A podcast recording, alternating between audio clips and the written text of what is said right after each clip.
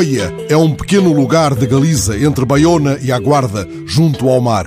Há nas terras em redor muitos cavalos selvagens e campos de milho e um mosteiro. Cristina Correia, a presidente da Câmara, eleita pelo PP com maioria absoluta, criou em Oia um designado Conselho da Felicidade. É a primeira estrutura autárquica criada em Espanha com esta designação.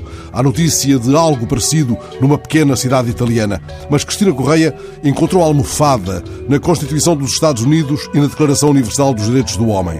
A felicidade não se decreta, não há uma varinha mágica. Cristina, ouvida pelo El País, observa com uma argúcia chã.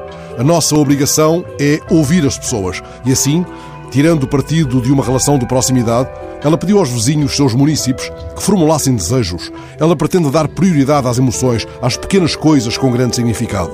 Lá em Oia, terra entre o mar e a raia, tão despovoada, ali tão perto de Portugal, a caixa de sugestões não ficou vazia. O que é que me chamou a atenção nesta notícia, afinal? Um dos desejos já expressos por uma mulher antiga de Oia. Ela não pediu a lua, nem uma casa, nem aumento de pensão. Pediu simplesmente que alguém lhe lesse um livro porque não sabe ler.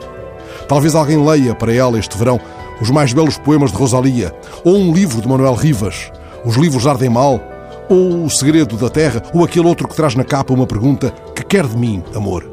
Alguém abrirá o livro ao calhas e a mulher de Oia ficará escutando como se regressasse à infância ou montasse de repente um cavalo selvagem.